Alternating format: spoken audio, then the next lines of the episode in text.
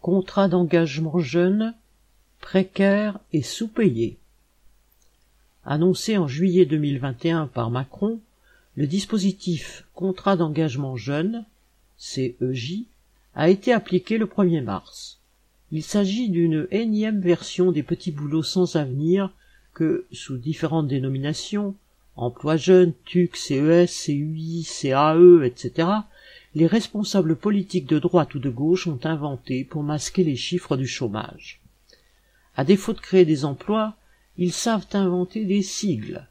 Ce contrat d'engagement jeune prend le relais de la garantie jeune créée sous Hollande, mais n'offrira pas plus d'engagement que de garantie aux jeunes concernés.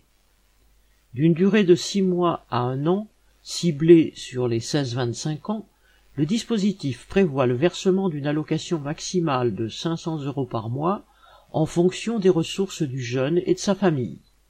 Concrètement, elle ne sera de 500 euros que dans le cas d'un jeune majeur dont le foyer fiscal est non imposable. Elle sera de 300 euros si son foyer fiscal est soumis à la première tranche de l'impôt sur le revenu et s'il est majeur, de 200 euros s'il est mineur. Évidemment, cette allocation ne sera pas cumulable avec le RSA ou une autre allocation.